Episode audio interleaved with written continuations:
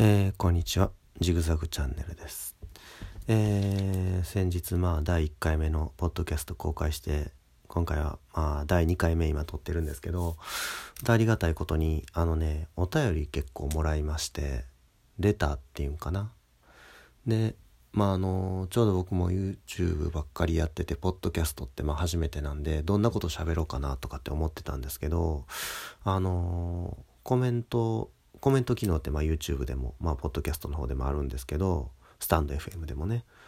あのコメントやったらね、その場でま返事書いてしまって結構完結しちゃうかなっていうとこあるんですけど、お便りっていう形やったらね、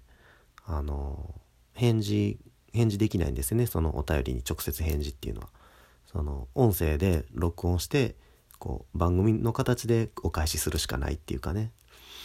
まあそれちょっとどうなんかなって思ったんですけど結構自分にこういいプレッシャーをかけれるっていうかねあのいい仕組みだなと思って。でまあちょうどいいんでそのもらった手紙お便りのことについてまあちょっとお答えできることはお答えしたいなっていうふうに思います。えっ、ー、とねこれえっ、ー、とねちょっとどういう順番で僕のところに届いたのかわかんないんですけどまあまず一番一番最初に僕のところに来たやつひょっとしたらこれより先に言ってくれた人もいてるかもしれないんですけどあるいはどっちが先とか書いた人は分かんないなんかちょっとどういう仕組みになってんのかまだ 把握してないんですけどまあとりあえず来た順番に回答させてもらいますね。えっ、ー、とね、まあ、動画を撮る時になんかあの心がけてることはありますかっていうことなんですけどえっ、ー、とねまあ僕 YouTube の動画を撮り始めてもう6年5年6年なんかまあそれぐらいになるんですけど、えっとね、一番最初はあのカメラ一つで撮ってたんですね。ほんであの暗いと。画面が暗いって言われてライト買ってでボソボソ喋ってて分かれへんって言われてマイクを買ってで背景がねあの普通のテーブルで撮ってたんですけどそれが気になるようになってきてちょっと背景なんかね変えたりとかほんでえー、とねで最近ねあのー、時々言われるんですけどね手が汚いと。ね、お前手しか映ってないのにお前の手汚いっていう風にコメントもらうんですけどあのー、これ本当に申し訳なくてあの僕結構土いじりとか趣味でやるんですけどそれかまあね、会社の仕事でちょっとまあ思いも持ったりとかね、することもあるんですよね。デスクワークが基本ですけど。そうするとね、なんか軍手が悪いのか何が悪いのかわかんないですけどね、こう、爪のこう、ところに、この、汚れとは違うなんか黒い繊維がね、詰まったりとか、で、僕乾燥肌がひどいんで、こう、あの、乾燥肌なんですよね。油症の人とは正反対で乾燥しやすいタイプで、なこう冬になったりとかしたらねもう指ガサガサになるんですよね。特に今コロナで手洗いもいっぱいしてるし。で、まあ、赤ちゃんもちっちゃいんでねあのおむつとか変えるたんびにまあ手よく洗うじゃないですか。で食器も洗うしあのね掃除洗濯お風呂掃除とかでこうどんどん指先腫れるんで。まあそれがその映像で撮るとねすごい汚く見えるんですよね。うん。でまあカメラの解像度を高くして撮ってるんででライトも当ててるんでねそれがはっきり見えてしまうというかもうそれちょっと本当に申し訳なかったなと思ってあの言われてからちょっとこう手の保湿とかね気にしたりとか爪のケアとか気にしたりとかするようにしてますね。でまあそれがまあだから形式的なま気をつけてることって言ったらそういうことですかね。まずだからマイクでしょライトでしょ背景でしょでまあカメラでしょカメラはま解像度とかあのフレームレートとかね。あの、まあ、4K でできたら一番いいんかなっていうふうに思うんですけどまあ僕の場合は HD でやってます。で内容的にもそんな高精細で見せるような内容でもないんで、うん、ほんでえっ、ー、と、まあ、ほんで手ね、手のケアね、映ってる手のケア。まあ、形式的にはそれぐらいのこと気をつけてますね。あとは、もう、自分の、なんていうかな、こう、ポリシーの部分になってくるんですけど、えっ、ー、とねまああのあんまりこびたこう動画は撮らないようにしてますね。こびたっていうのは要するにどこどこどこどこさんのなんとかっていう製品は素晴らしいみたいなね是非買いましょうみたいなあの時々いてると思うんですけどまあ何て言うんかなこう通販番組のこうアマチュア版みたいなねそういう動画撮る人いてると思うんですけどそれはちょっとあの嫌かなと。まあ僕もすごく好きなアイテムとかねありますよ。でもまあその一消費者として好きなだけでねその、まあ、使ってみてすごい良かったから皆さんに紹介したいっていう気持ちはありますけどなんかこうあがああがめ立てまつるみたいな動画はねまあちょっと違うかなと思ってるんでまあ批判的なあの視点とかもう忘れないようにいいとこ悪いとこ言えるようにまあ友達とか親戚の人にこう教えるとかそういうぐらいの気持ちで動画を撮ってるっていうかそういうのを気をつけるようにしてますね。だから絶賛とかね称賛とかそういうのはまあ少なめになってるかもしれないですね。ほんであとはまあやっぱり自分の好きなものを撮るっていうことですね。あのー、まあ、やっぱリクエストとかね本当に申し訳ないけどまあ、あのー、いろいろリクエスト来るんですよ。ね、こういうのやってくださいああいうのやってくださいって来るんですけどやっぱりそれ見てあのあいいなやろうって思うこともあればいやまあちょっと僕のスタイルじゃないかなっていうのもあるんですよね。まあ正直なとこ。全然興味ないっていうのはないですけど。やっぱりまあいずれも少しは興味あるんですけどあの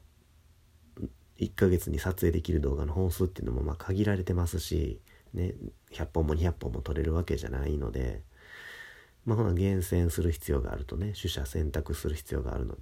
そうなると、まあ、何を基準に選ぶかっていうとまあその人気があるかどうかとかね受けるかどうかとかそういうのじゃなくてやっぱ自分が欲しいか欲しくないか自分が好きか好きじゃないかっていうところを基準に選ぶようにしてますね。なのでまああのリクエストしたのに全然答えてもらえないとかいろいろあるかもしれないんですけどまあそれはもうチャンネル運営の根幹に関わるところなんであのまああの許していただきたいと思います。うん、まあでも動画撮るに関して気をつけてることって言ったらまあそれぐらいですかね。えっ、ー、とね、ほんで、もう一つが、次のお便りが、うん、お気に入りのボールペンランキングを教えてほしいっていうことなんですけど、えっ、ー、とね、これは僕、まあ、ボールペンを買って、レビューして、で、まあ、長期間使って、またレビューしてっていうことやってるんですけど、なので、新しく買ったボールペンを次々こう、使い分けて、あの毎日5本も6本も持ち歩いて、で、まあねノート1ページずつ違うペンで書いたりとかそういう使い方してるんで、まあ、使用頻度で言うとえっ、ー、とねまあまあどのペンも使ってるっていうことになるんですけどお気に入りって言われるともうこれちょっと今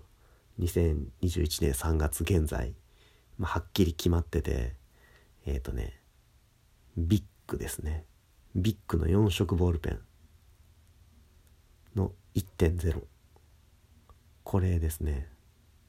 これが今んとこ一番お気に入りですね。ビッグの4色ボールペンって僕がもう子供の時からある多色ボールペンでもう古臭い古臭いボールペンなんですけどほんで構造もこう単純でねあの日本のボールペンメーカーがこうね滑らか滑らかインクだとかね速乾性のインクとかあるいはこうペン先のガタつきを抑えてストレスを限界まで減らしてるとかねこういろいろ考えてる中このビッグは全然30年ぐらい前の石鹸をずっと売ってるんですよ。ペン先のガタつきなんかもガタガタやしそもそもペン先の素材がステンレスですらないなんか真鍮製やしインクもなんかもう滑らか油性とはかけ離れた昔の油性インクみたいなね発色もなんかもうくすんだみたいな色とかね。もう4色ボールペンなんで緑とか入ってるんですけど緑の発色なんかも何よこれみたいな。そんなペンなんですけどあのねなんかすごくいいんですよね。まずねその書き心地といい。でデザインといい。でこう持った感じの素材感といいね。あのすごくいいですこれは。何がいいって言われたらちょっと困るんですけど全てがこの心地よいというかね。これも一回使ってみてくれとしか言いようがないんですけどあんまりね文房具屋さんに置いてないんですけどビッグの4色ボールペンって大きいとこ行ったらまああると思うんですけどね。うちの近所やったらあのハンズハンズに行ってもね置いてないんですよね。ちょっとどういう販売ルートになってるのか分かんないんですけどまああの売ってるの見つけたら1本そんな高くないんで300円だか400円ぐらいで売ってるんであのゲットしてもらいたいですね。まあビッグボールペンビッグの4色ボールペンがまず1位ですね。でまあ2位って言われるとこれ困るんですけどあのまあ使用頻度あのテスト以外でプライベートで使う時の使用頻度を考えるとゼブラのブレンシリーズですね。あの粘土っていうデザインオフィスの佐藤大樹さんっていう人がデザインしたボールペンなんですけどこれがまあお気に入りですね、まあ、2019年に発売されてからまあベストセラーであの今ではもうコンビニとか100円ショップとかでも手に入るもうゼブラを代表するエマルジョンインクボールペンに育ったかなっていうふうにあの思うんですけどまああの気に入らない点も確かにあるんですけど、まあ、でもあのデザインがね外観のデザインが素晴らしいのとノックした時のね音がいいんですよね。ブレン単色ボールペンのね。あのこういうこういうこういうこういう感じの音じゃなくて何て言ったらいいんかな。ちょっと今手元にブレンないんでちょっとその音を聞かせてあげられないのが残念なんですけどなんかこうコリコリみたいな感じのこう抑制された音っていうかね。あのこうカツンカツンっていう音を和らげてあの書く人の筆者のこのストレスを軽減しようっていうコンセプトのボールペンなんですけどあの音あれ聞いたらもうやみつきになりますね。何個かボールペンがあってね好きなの選んで書いてくださいよって言われたら僕はまあ今んとこブレン日本のメーカーではもうブレンが一番いいかなっていうふうに思いますね。ゼブラのブレン。まあそれが2番目ですねブレンシリーズ。3つ目はえっ、ー、とねパイロットのアクロボールですね。アクロインキーのアクロボール。滑らか油性ボールペンですね。まあ、これはあの滑らか油性インク最初に発売した三菱のジェットストリームがまあ一番有名だと思うんですけどそれよりも前に滑らか油性インク出したメーカーあるらしいんですけどね。まああのジェットストリームが大ヒットして滑らか油性ボールペンがね人々のまああの選択肢の中でこうバーってこう大きな存在になってきた時にアクロボールはえっ、ー、とパイロットですね。パイロットがまあマネって言ったらあれですけど、まあ、同じコンセプトで出してきたボールペンがアクロボール。アクロインキのアクロボールなんですけどえっ、ー、とねまああのインクに関してはねジェットストリームとよく似た感じなんですよ。ですけどねグリップがねすごいいいんですよねアクロボールは。グリップが秀逸でやっぱりパイロットってあのドクターグリップとかでもまあ有名だと思うんですけどグリップのノウハウがあるのかうんそれかまあ設計がいいのかちょっとわからないですけど持ちやすい。すごく僕の手に合ってて持ちやすいですね。なのでまあ第3位はアクロボール。で第4位はさっきも言った、えー、ジェットストリームですね。ジェットストリーム発売された時のこと今でも覚えてるんですけどあの会社に出入りしてる文房具屋さんがあの試供品ですって言って全員に1本ずつ配ったんですよね。それからもうその今までもジムノックかなんか使ってたんですけどそのジェットストリームの書き心地っていうのは本当に衝撃でもう僕ボールペンってねあの1本丸々使い切ることってあんまなかったんですけどもジェットストリームは油性ボールペンで初めて使い切りましたねあの時に。で空になってこのボールペンまた欲しいっていうふうに思って強く思ったのを今でも覚えてますよ。でまあ文房具屋さん行って買ってえっ、ー、とね当時はあれ160円ぐらいしたんじゃなかったかなと思うんですけど買ってであの時は確か0.7ね0.7ジェットストリームの0.7っていうのを買ったんですけどまあすごく良かったの覚えてますね。でまあその後各他のメーカーとかも追いついてきてまあ今ではまあジェットストリームがナンバーワンとは言えないっていうふうに個人的には思ってるんですけどでも世間的には売り上げがジェットストリームが圧倒的1位ですよね。ついこの間1週間ぐらい前やったかなボールペンの人気ランキングみたいなの発表されたんですけど1位ジェットストリーム。2位がえー、っと何やったかな。パイロットのフリクションやったかな。っていう感じのランキングやったんですけどあほんで3位がえー、っとサラサやったかな。逆やったかな。2位がサラサで3位がパイロットのフリクションやったかな。ちょっと忘れたんですけどただ1位ジェットストリームと2位のそのゼブラのボールペンとの差はもうダブルスコアになってたんでね。まあもう世間的にはジェットストリームの人気は圧倒的ですね。累計1億本以上発売されてますし、まあ、バリエーションは100以上。まあもう日本あるいはもう世界を代表する油性ボールペンって言ってもまあ過言じゃないと思います、まあ第4位がジェットストリーム。そんな感じですかね。まあ今自分で言ってて気づいたんですけども全部油性ボールペンですね。まあ水性ボールペンのいいのもあるんですけどまあ僕が個人的にいいなって思ってるのはそんな感じのボールペンですねはい。ほんで、次のお便りなんですけど、えー、っとね、お話の朗読とかどうですかっていう、要するにまあ本、本とか読んだらどうですかっていうことだと思うんですけど、まあこの音声配信するにあたって僕がまあ、あの、題材に困ってますよってこと言ったから、まあ考えてくれたんだと思うんですけど、これ実はね、あの YouTube でも僕ちょっと考えて、いろいろ考えたことあるんですよ。朗読とか、本の朗読とかね。あるいはまあ絵本の朗読とかしたらいいんじゃないかなっていうふうに思ったことあるんですけどちょっとまあ厳密には法律どうなってるのかわからないんですけどね著作権の関係があるじゃないですか。なのであの僕はやってないですね。まあ、引用っていう形なら違法でないっていうのは明確に知ってるんですけど朗読するっていうのは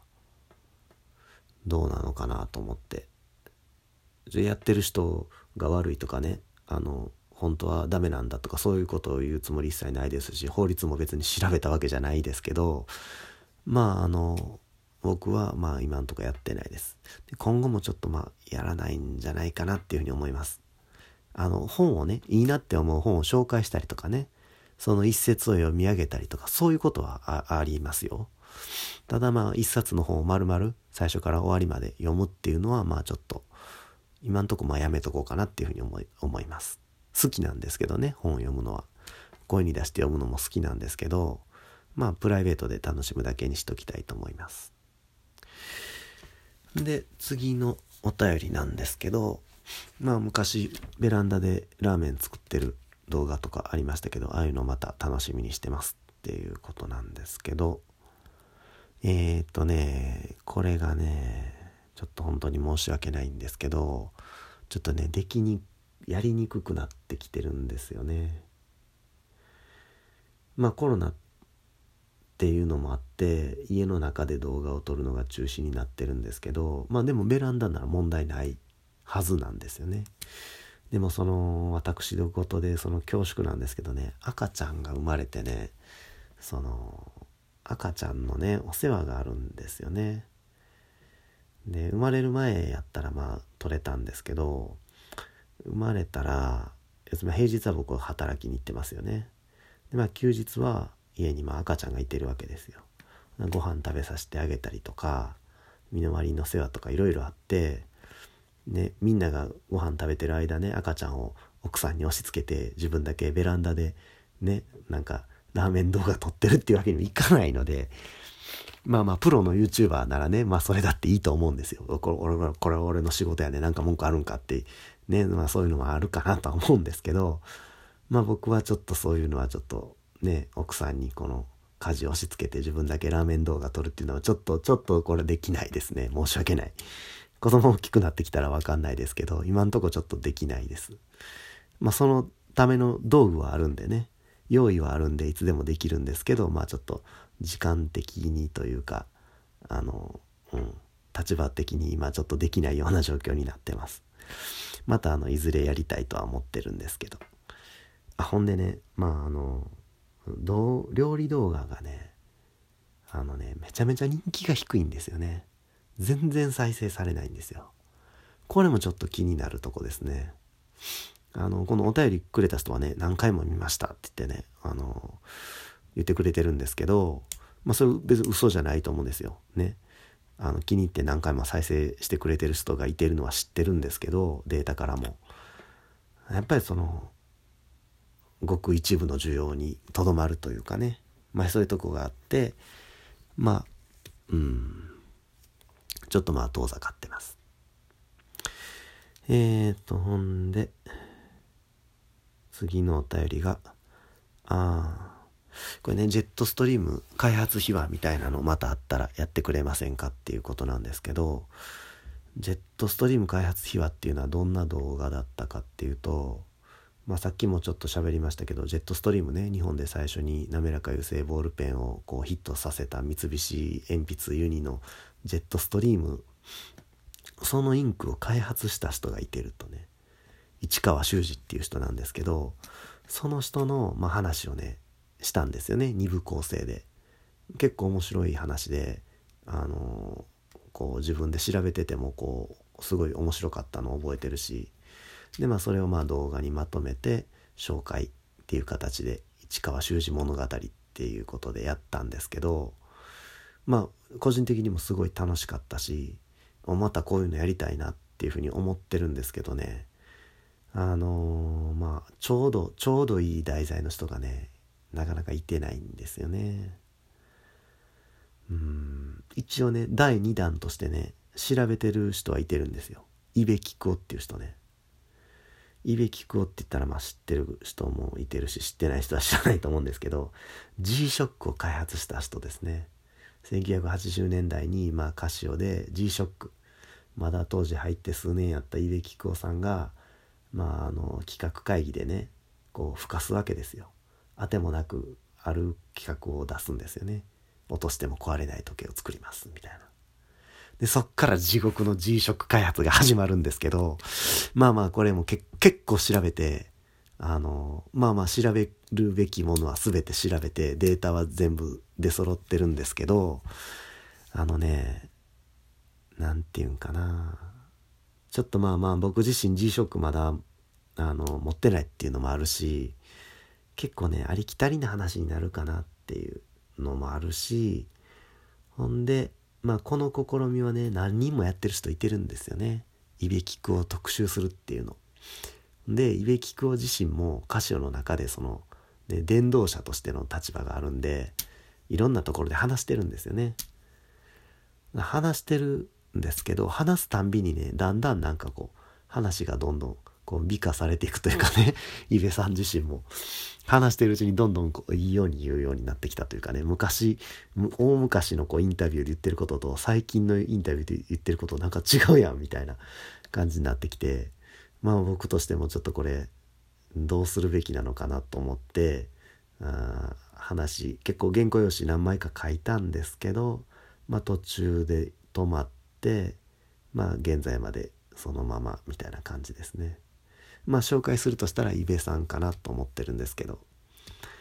うんこれもね結構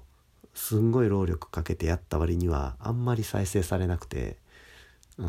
それも一つの理由でちょっと第2弾は行ってないですね。でまあいずれやりたいと思ってます。すごく楽しかったんでね。うんまあお便りはそれぐらいかな。他にもひょっとしたら今チェックしたらまた届いてるかもしれないですけど。あの皆さんもなんかあの聞きたいこととかあったら是非あの言ってくれたらこういうふうにねただコメントして文字で返すだけって言ったらほんとねあの数数行の文章でしか返せないですけど声で返事するってなったらねこういうふうに長々今何分喋ったんかなもう20分ぐらい喋ったんかなこんな感じでまあねたくさんの情報でお返事できることができるんでもしよかったらまた、あの、コメントか、あの、お便りか、そういうのくれたら、えー、こういう形で返事したいと思います。じゃあまた、あのー、次の音声配信がいつになるのかはまだちょっと未定ですけど、一応週1ぐらいの感じでできたらなっていうふうに思ってるんで、